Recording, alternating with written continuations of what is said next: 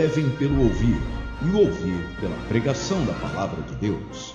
Bem-vindo à Igreja de Nova Vida da Tijuca. Ouça agora a mensagem sagrada trazida pelo servo de Deus, pastor Martinho Lutero Semblano. Convido que você abra a sua Bíblia no livro do profeta Isaías, capítulo de número 6. Livro do profeta Isaías. Eu gostaria de começar lendo o primeiro versículo desse capítulo, de número 6. Se você encontrou, diga amém.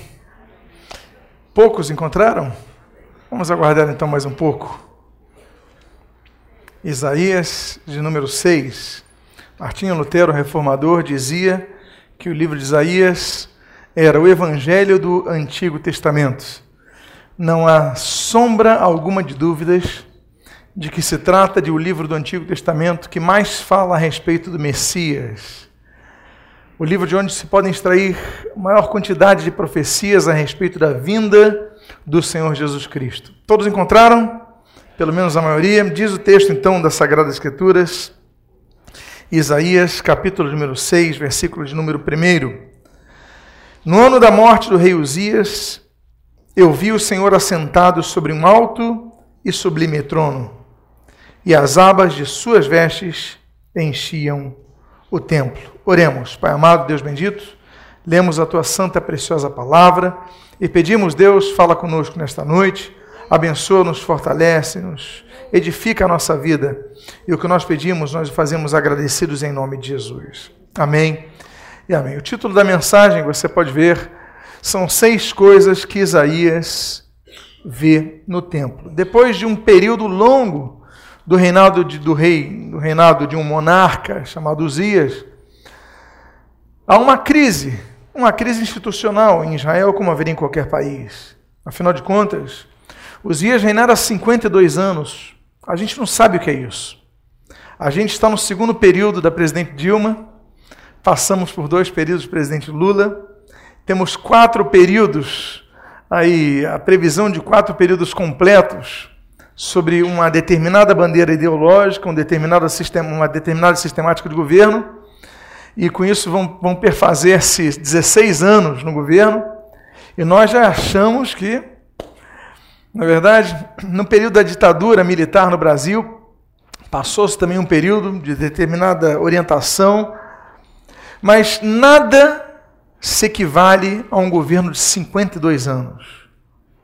As instituições, inclusive, são muito diferentes. Vivemos numa democracia. O sistema do parlamento ele favorece a, a pluralidade de ideias, a negociações entre os partidos. Mas no regime monárquico, como era aquele, naquele período, não. O rei era lei tudo ecoava não uma série de parlamentares, uma série de senadores, tudo ecoava no palácio. E todo o poder vinha do monarca. Então a morte de um monarca, a morte repentina de um monarca, ela traz um caos institucional, um caos social. As pessoas ficam pensando: será que eu vou continuar recebendo meu salário? O soldado, os comandantes, será que eu vou ser demitido?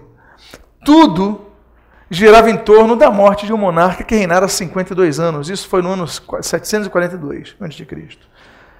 Então, nessa crise que aconteceu, surge Isaías. Isaías tinha o sangue real, a Bíblia diz. Isaías, então, era um herdeiro, como se fosse de um príncipe sem governo. Mas Isaías, ele, de repente, tem essa visão. Pode voltar o texto rapidamente?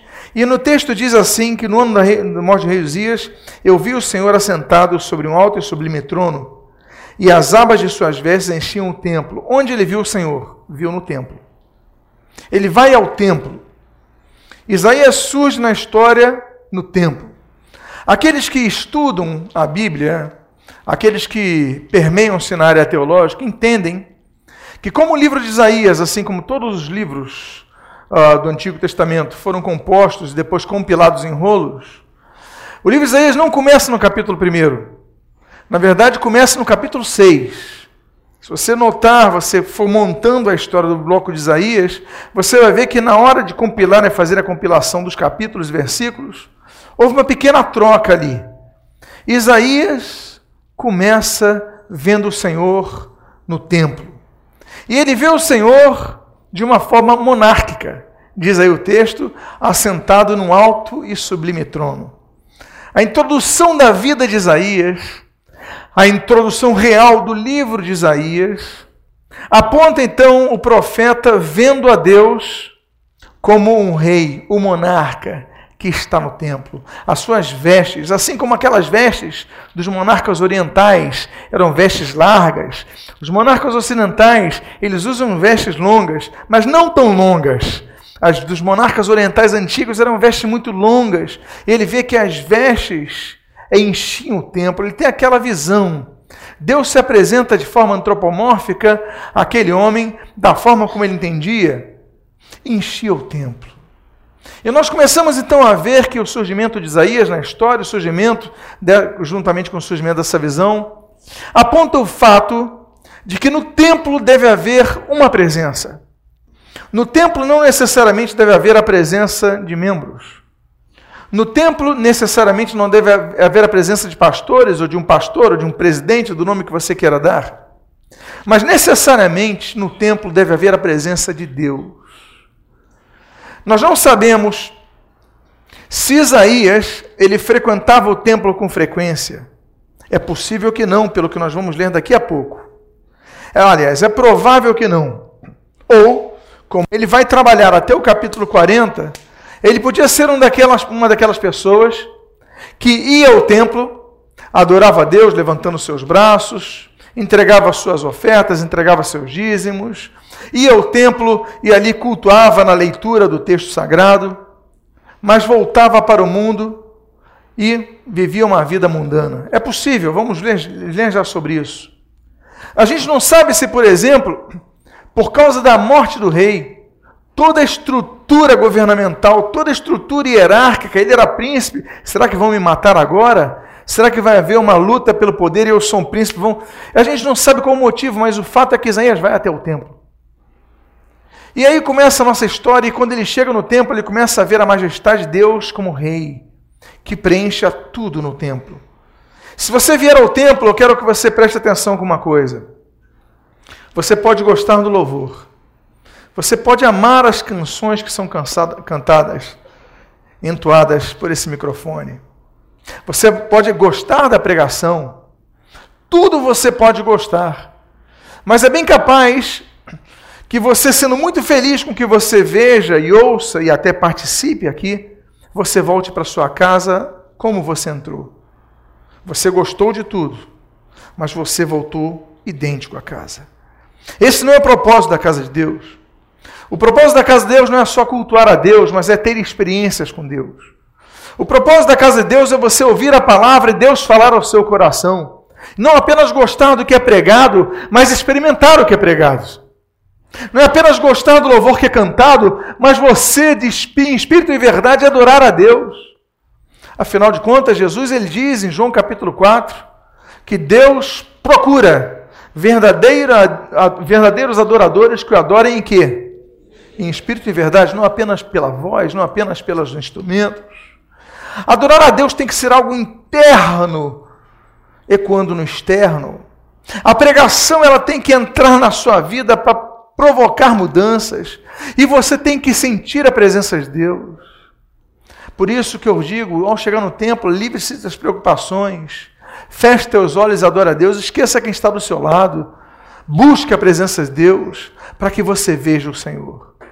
E o texto então continua dizendo: Serafins estavam por cima dele, diz o texto, no versículo 2. E cada um tinha seis asas. Com duas cobria o rosto, com duas cobria os seus pés, e com duas voava. E clamavam uns para os outros, dizendo: Santo, Santo, Santo é o Senhor. No hebraico não existe superlativo. O hebraico é uma língua pobre, é uma língua semítica, é uma língua muito antiga. O português não, já vem do latim, já tem uma estrutura mais enriquecida. O latim recebe herança do grego. Aí você já extrai ali o nominativo, genitivo, dativo, acusativo, vocativo. Você já tem aquela estrutura majestosa da beleza. E como dizia Bilac, a fina flor do lácio é o nosso português, ou seja, aquela flor que brota por último. O português é a última das línguas latinas que surge. Tem uma beleza peculiar. O nosso português é muito bonito, é muito belo. Superlativo é o que nós temos, as línguas latinas têm, mas o hebraico não tem. O que, que os hebreus faziam então para acentuar uma palavra? Eles repetiam. Eles repetiam uma vez a palavra. Se eu quisesse então dizer que Deus é santo, eu digo Kadosh. Kadosh é santo em hebraico. Se eu quiser dizer que, se eu quiser é, dizer que aquele lugar no, no, no tabernáculo, lugar santíssimo, eu digo Kadosh, Kadosh. Ou seja, eu repito a palavra. Quando eu repito a palavra, a noção para o hebreu é que é um superlativo. E como eu aprendi recentemente, superlativo, superlativo absoluto sintético. Quando nós vemos a expressão registrada três vezes, fato único. O hebreu não mistura, não, não precisa usar a palavra três vezes. Mas os anjos falam Kadosh, Kadosh, Kadosh. Eles mencionam a palavra três vezes, mais do que Santíssimo. Deus é hiper Santíssimo, como eles quisessem dizer. E a coisa que, ele, que Isaías vê no templo, ele vê a santidade de Deus. Ele vê que Deus é santo. E já começamos com um princípio um pouco que, que quebra um pouco a realidade que nós aprendemos em toda a Bíblia. Ninguém pode ver a Deus. Ele diz que vê a Deus. Claro que ele não vê a Deus. Porque ninguém pode ver a Deus. É claro que não vê a Deus porque Deus é infinito. Deus é absoluto. Nós somos limitados, nós somos finitos. Eu enxergo o que estou vendo aqui na frente, mas eu não enxergo o que está atrás de mim nesse momento. Somos tão limitados. E se eu tiver com os olhos cansados, eu talvez não consiga perceber as fisionomias. Aliás, de longe eu talvez não consiga perceber, identificar exatamente quem está em que lugar. Somos tão limitados. Como poderíamos ver um Deus ilimitado? Mas a expressão ver a Deus é ver aquilo que Deus permite manifestar-se ao homem. Ele vê a Deus, mas nesse momento daquela experiência de Isaías, ele vê os anjos. É um tipo de anjo que só é mencionado uma vez na Bíblia. Os serafins não aparecem em nenhum outro momento na Bíblia, senão em Isaías capítulo 6. O termo seraf em hebraico significa arder ou queimar. Volto a dizer, o hebraico é uma língua limitada e às vezes palavras têm dois significados. Quando uma pessoa era mordida por uma cobra, também usava o termo seraf, porque a pessoa estava ardendo em ardência. Seraf significa então queimar ou arder. E a única menção, e nós vemos ali que a Bíblia registra que o nome desses anjos são serafim, ou seja, são seres ardentes. E eles tinham essa característica, seis asas. Mas eu não quero falar dos anjos, eu quero falar do que eles diziam. Santo, santo, santo, ou Santissimíssimo é Deus. O que nos separa de Deus não são apenas os nossos pecados, como diz o próprio Isaías no capítulo 59, versículo 2. Sim, eles nos separam. Separam o homem de Deus. Mas não somente isso separa o homem de Deus. Em termos práticos, o que nos separa de Deus é o fato dele ser absolutamente santo. E nós sermos pecadores, ainda que não vivendo no estado de pecado, ainda que não pecando, mas somos pessoas pecadoras. Nascemos em pecado, como registrou o, o Davi, o rei Davi, no livro de Salmos, já nascemos em pecado. A Bíblia fala sobre a natureza pecaminosa que nós herdamos, já trazemos isso em nós. Nós já vemos que as crianças pequenininhas e se tem um brinquedo, um puxa para si, empurra o outro, já vemos egoísmo desde cedo. Nós aprendemos então que nós temos essa natureza caída e Deus é santo, absolutamente santo. Só isso já nos separa a Deus. Mas a boa notícia, amados irmãos, é que Deus nos amou. A boa notícia é que assim como um filho que pode falhar com sua mãe, falhar com seu pai, mas se seu pai ou sua mãe, enfim, ou ambos, amarem o seu filho, por mais que o filho venha falhar, os seus pais estão dispostos sempre a abraçá-lo. Não é verdade? Por quê? Porque o amor, ele quebra toda a distância. A boa notícia é essa. Mas naquele momento para Isaías, essa não era uma boa notícia, vamos ver já por quê. Isaías tinha consciência dos seus pecados. Isaías tinha consciência não apenas de sua natureza, mas de seu estado.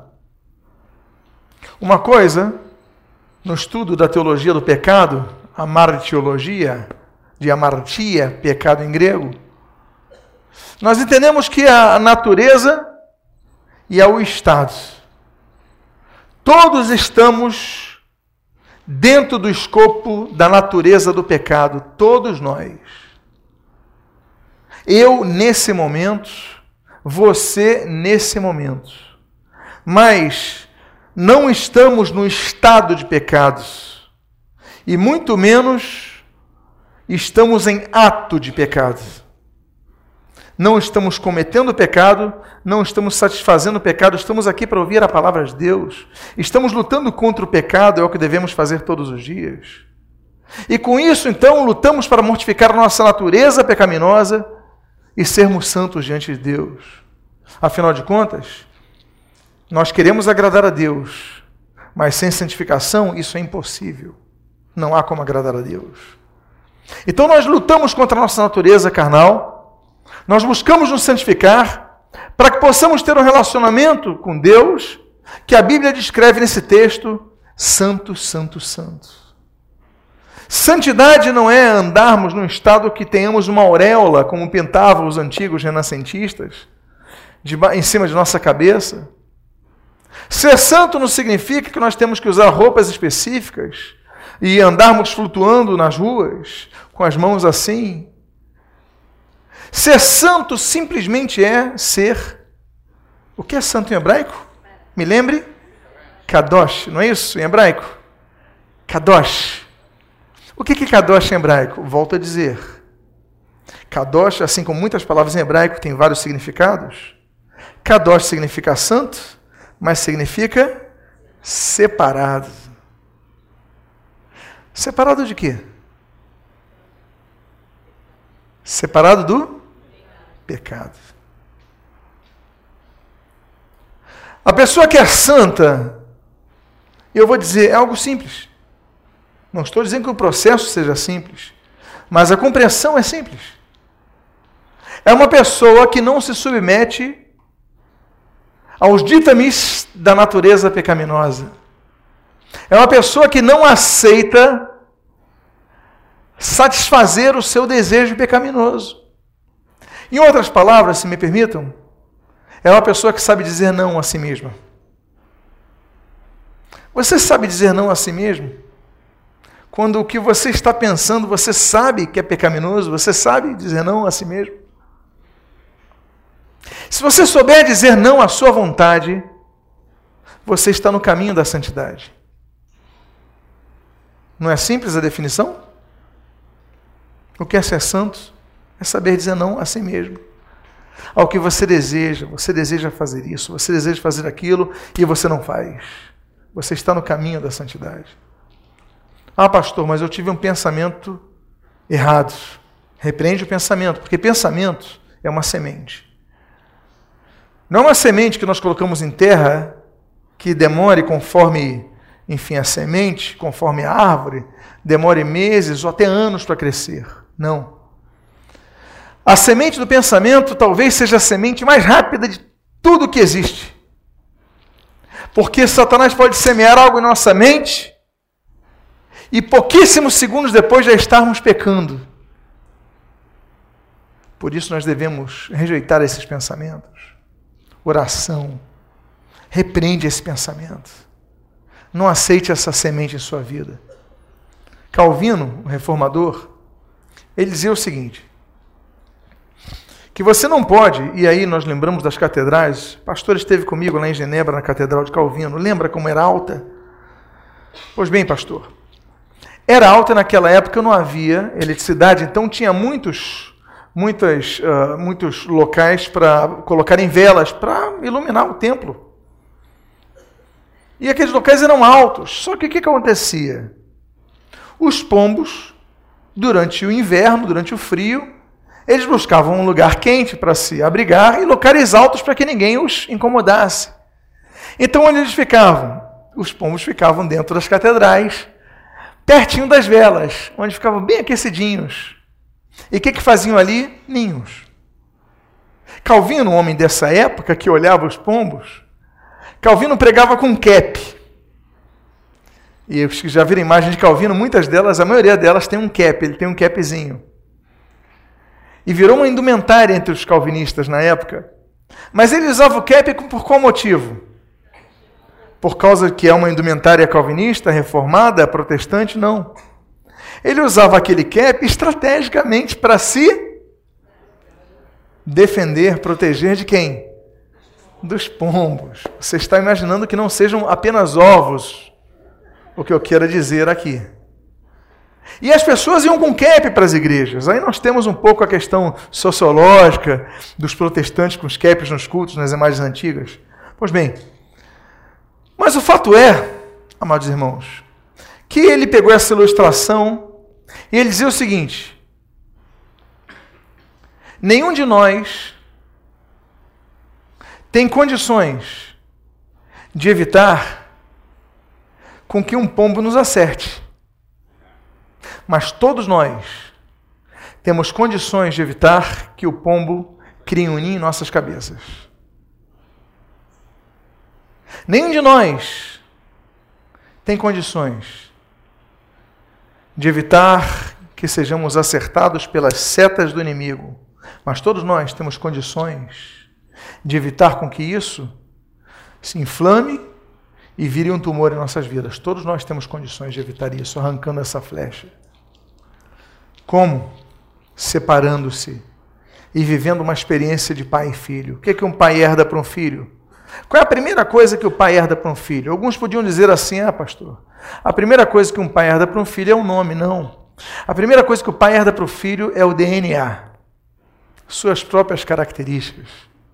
Sejam elas fenótipos, sejam elas, perdão, fenótipas ou genótipas, genóticas, não, não importa. O importante é que o filho herda do seu pai, ainda não vem de sua mãe, de sua mãe, quando falo pai, falo pai e mãe, o DNA.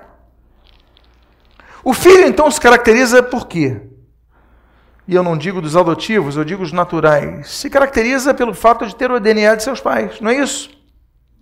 E como se caracterizaria um filho de Deus? A aparência de Deus nós não temos. O tamanho de Deus nós não temos. Cor dos olhos. São questões antropomórficas. Mas o que nós herdamos de Deus, ou que devemos herdar de Deus, é o seu DNA. Não esse cromossomial, não é nada disso. Eu trato de um DNA espiritual, traço de características próprias. Deus é santo, eu devo ser santo. Deus é justo, eu devo ser justo. Vocês entenderam isso?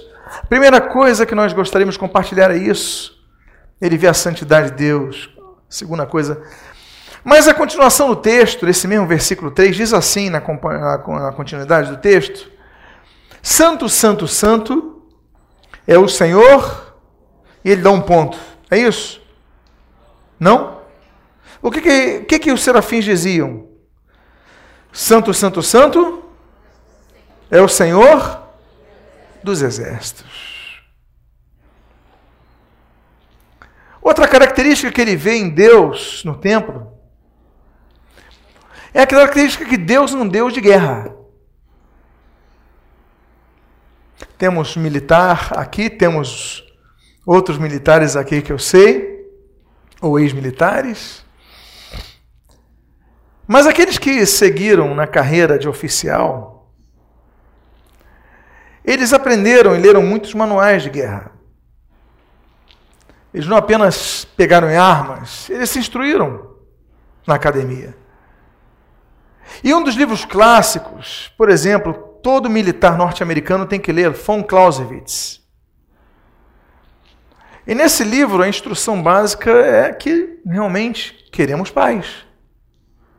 Mas, para que tenhamos paz, devemos estar bem armados. Se você não estiver bem armado, você quiser paz, outro vai vir e vai ocupar o teu lugar.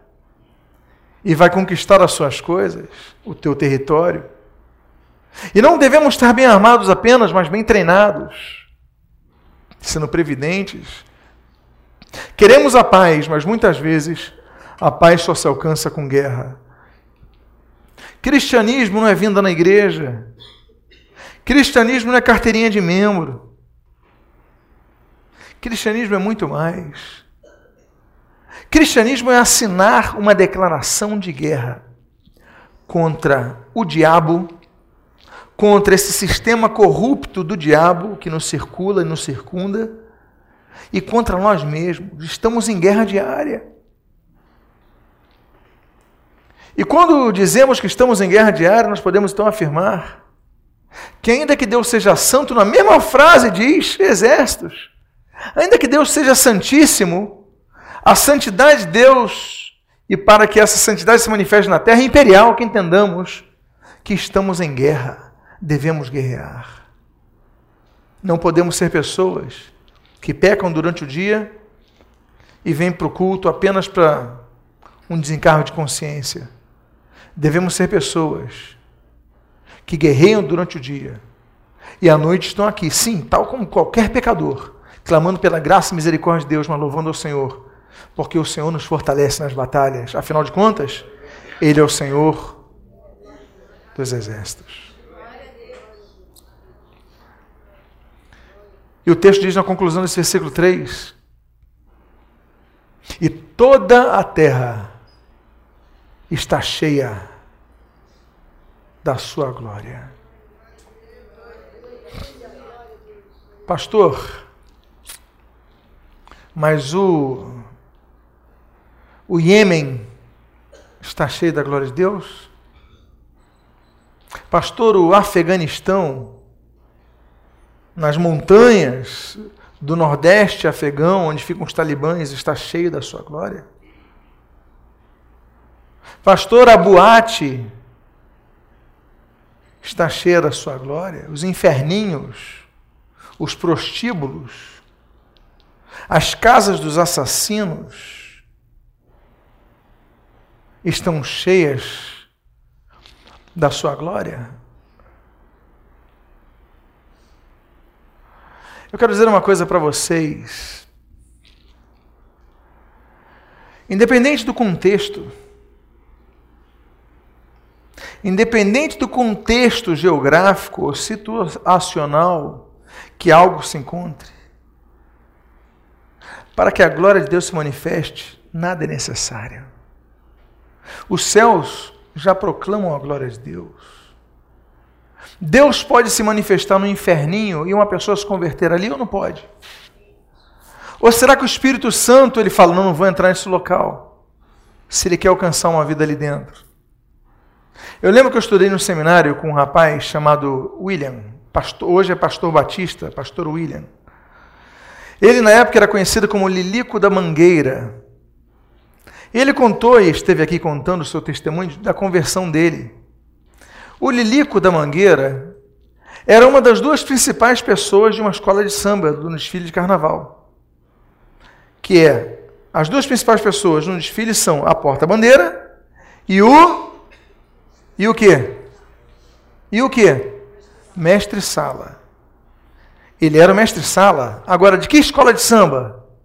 Da Mangueira, que talvez seja uma das mais conhecidas.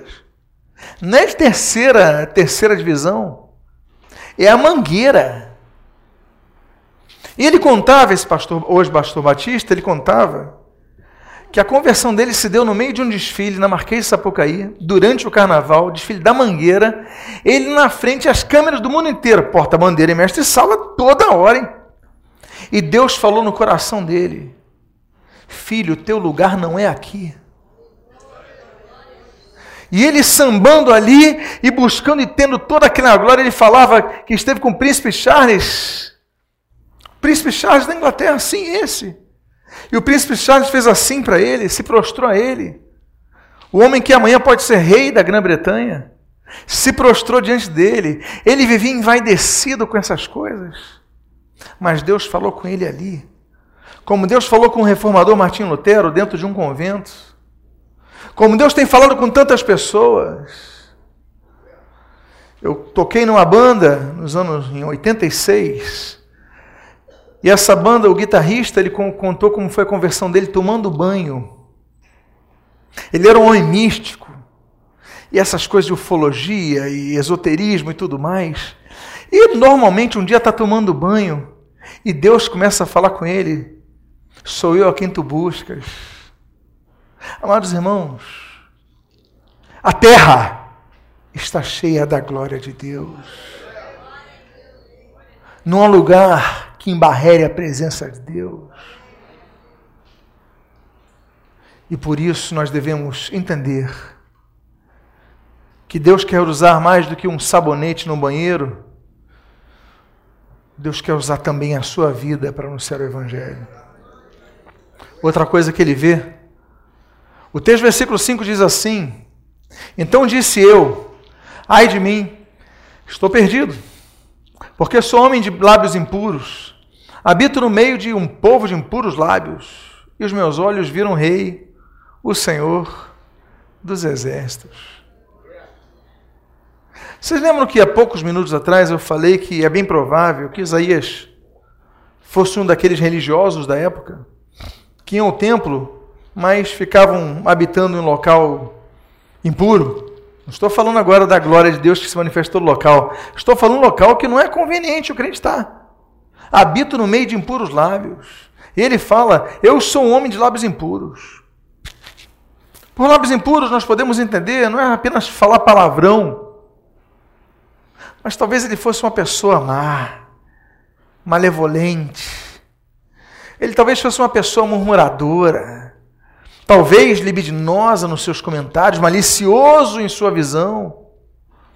O fato é que ele estava no templo mesmo assim. Eu digo para vocês uma coisa: o templo é para essas pessoas, sim. Elas devem vir.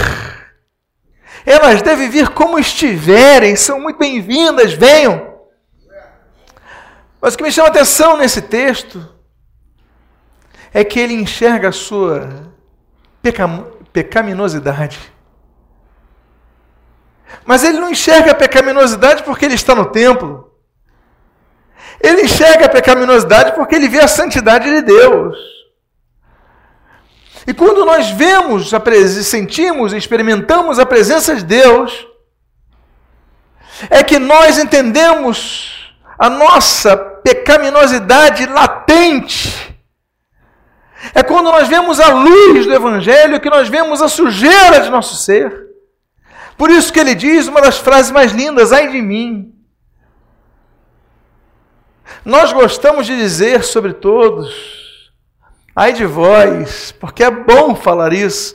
Ai de vós, eu não estou incluído no grupo, ai de vós. Agora, ai de mim.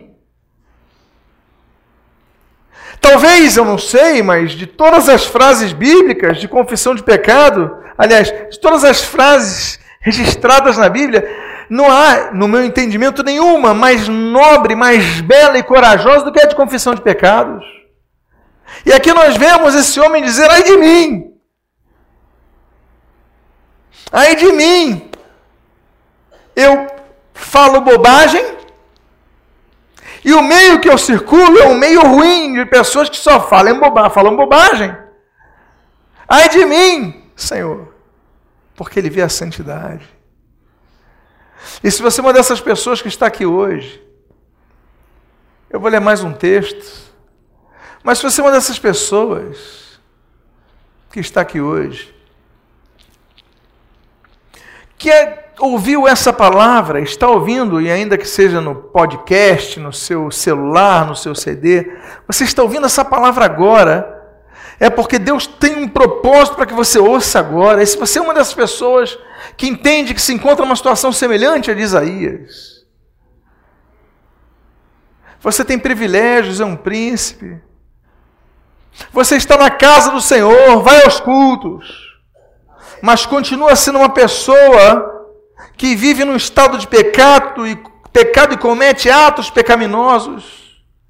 Eu quero dizer uma coisa: Deus te fez e faz te ouvir essa palavra agora, porque Ele tem um conserto para a sua vida.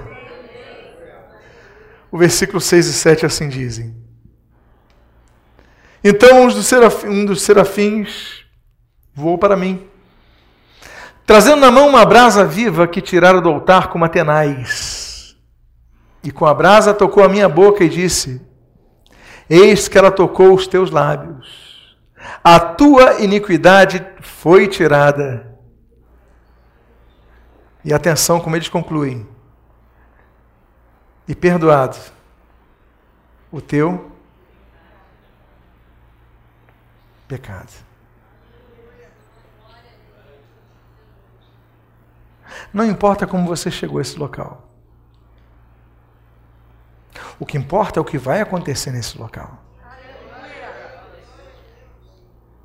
Não importa que essa experiência seja no templo, como ocorre agora, como ocorreu naquela época, pode acontecer na sua casa, no teu chuveiro, como dizemos no exemplo. O que importa é a experiência em si. É você reconhecer Ai de mim, Senhor, eu sou pecador. Eu pequei. Para Deus basta isso. Um coração arrependido. E Deus vem e perdoa o pecado. Mas tem uma coisa que eu gosto nessa frase. Claro que não há nada melhor do que o perdão dos pecados, mas tem uma, uma palavra que me chama muita atenção tem um verbo que me chama muita atenção, que é esse. A tua iniquidade foi tirada, arrancada, extraída. O que, que quer dizer com isso? Você que tem experiência com Deus, muda o teu ser. É porque Deus tirou isso da tua vida, então você não precisa voltar para o mesmo local onde você estava. Porque Deus tirou. Você não precisa, já não tem corrente nenhuma que te prenda a esse local. Deus tirou, Deus arrancou, porque você vai voltar a fazer aquilo que você fazia? Porque você vai voltar a pecar como você pecava? Não há mais nenhuma corrente que te obrigue a fazer aquilo. Daqui a pouco nós vamos orar sobre isso. Mas se Deus tirou, porque falou, a iniquidade foi tirada, depois ele fala o pecado perdoado. Notou? o que você tem que fazer é entender que o perdão ele exige atitude de você não voltar onde estava. Lembra, lembram-se de Jesus e uma mulher coitada, que ainda que culpada estava sendo apedrejada e Jesus falou para ela o quê? Vai e não peques mais. Os pecados foram perdoados, mas você não pode voltar a pecar. Nós já vamos orar sobre isso. Mas eu encerro com o último versículo. E o último versículo, que é o versículo número 8 desse capítulo 6, Isaías diz assim: Depois disto, ouvi a voz do Senhor, que dizia: A quem enviarei? E quem há de ir por nós? Disse eu: Eis-me aqui, envia-me a mim. Por que, que Deus não fez essa pergunta no início? Por que, que Deus, e aí a Trindade se manifestando a quem dia por nós, por que Deus não faz essa pergunta antes da confissão de pecados de Isaías? Simples. Porque o serviço para Deus deve ser feitas, deve ser feitas por pessoas que não têm nenhuma corrente com pecado. Pessoas que a iniquidade tenha sido extirpada. Sejam pessoas livres e por isso perdoadas por Deus. Por isso Deus agora pergunta: a quem enviarei? Quem há de ir por mim? E agora ouve a resposta. Ele fala: envia-me a mim, que é o que Deus espera de nós. Eu tenho falado sobre uma igreja de serviço. Uma igreja de não apenas filhos de Deus, mas servos de Deus. Uma igreja que as pessoas servem, trabalham e não apenas assistem, participam de um culto. É uma igreja de servos. Eu tenho dito a vocês que isso é bíblico e você agora entende. Ele pergunta, mas Deus não fica sem respostas. Eu quero convidar você a ficar de pé nesse momento. Eu quero fazer uma oração por você. Eu quero convidar a você que feche seus olhos. E a você que se encontra numa situação semelhante a de Isaías. A sua boca tem sido uma boca impura, fruto de uma mente impura. O meio que você habita é um meio impuro, mas não, não que isso seja ruim, porque você está no trabalho, você pode ser santo ali, mas segundo nós vemos em Isaías, você habita no meio impuro e isso está te influenciando a ser uma pessoa impura. Você vem no templo, você vai à casa do Senhor, mas você se vê contaminado nisso. E você veio hoje aqui à casa do Senhor para não apenas ouvir a palavra, mas ter uma experiência com Deus. Então, se você é uma dessas pessoas, estão todos os olhos fechados, eu vou pedir que você coloque a mão no seu coração. Eu quero orar por sua vida, Pai amado. Até hoje estou de olhos fechados agora, Pai. Eu quero deixar, Senhor, que cada um aqui entenda que veio a este local nesta noite para ter uma experiência contigo, e a primeira coisa é confissão dos pecados. Agora eu convido a você que está ouvindo essa oração é que comece a confessar teus pecados a Deus. Comece a falar com Deus o que, que está errado na sua vida. Comece a dizer a Deus o que, que você tem feito de errado. Comece a orar. Comece a confessar a Deus. Porque nesta noite Deus vai te perdoar os pecados e arrancar essa iniquidade da sua vida. Pai amado, em nome de Jesus, eu continuo a orar agora, Pai, pedindo, Senhor, arranca o pecado dessas pessoas que confessam a Ti, confessam-nos a Ti. Em nome de Jesus eu te peço, Pai, e tira, Senhor, toda iniquidade dos corações. E ainda que habitem no meio de impuros lábios, não sejam de maneira nenhuma influenciados por eles, mas sejam luz brilhando no meio das trevas, como Jesus ensinou. Pai amado, em nome de Jesus eu te peço, Pai, traz cura nessa noite, traz cura aquele que está ouvindo essa mensagem. Em nome de Jesus eu te peço, Traz restauração, traz cura, Pai. Em nome de Jesus, traz a cura nessa noite. Que ninguém volte a cometer aqueles pecados que cometeram até agora. Que aquele pecado que foi arrancado por ti não volte a ser semeado por nós. Mas que nessa noite seja uma noite de renovação de força, restauração de aliança. Em nome de Jesus eu te peço, Pai. Traz a tua, não apenas a cura, mas traz vida aos teus filhos, Pai. E que tal como Isaías, ele que saiu daquele tempo totalmente transformado, e os 66 livros, de, capítulos dos seus livros mostram isso, Pai. O homem plenamente usado por Deus, assim seja cada um aqui. São as tuas bênçãos que nós rogamos sobre os teus filhos. E nós te pedimos, em nome de Jesus. Amém. E amém. Aplauda o Senhor Jesus. Agradeça o Senhor Jesus. Louve ao Senhor Jesus nesse momento. Glória a Deus, glória a Jesus. Seja um canal de bênção a outras vidas, presenteando-as com este e outros CDs do pastor Martinho Lutero Semblando. Visite-nos à Igreja de Nova Vida da Tijuca, Rua Conde de Bonfim, 604, sua família na Tijuca.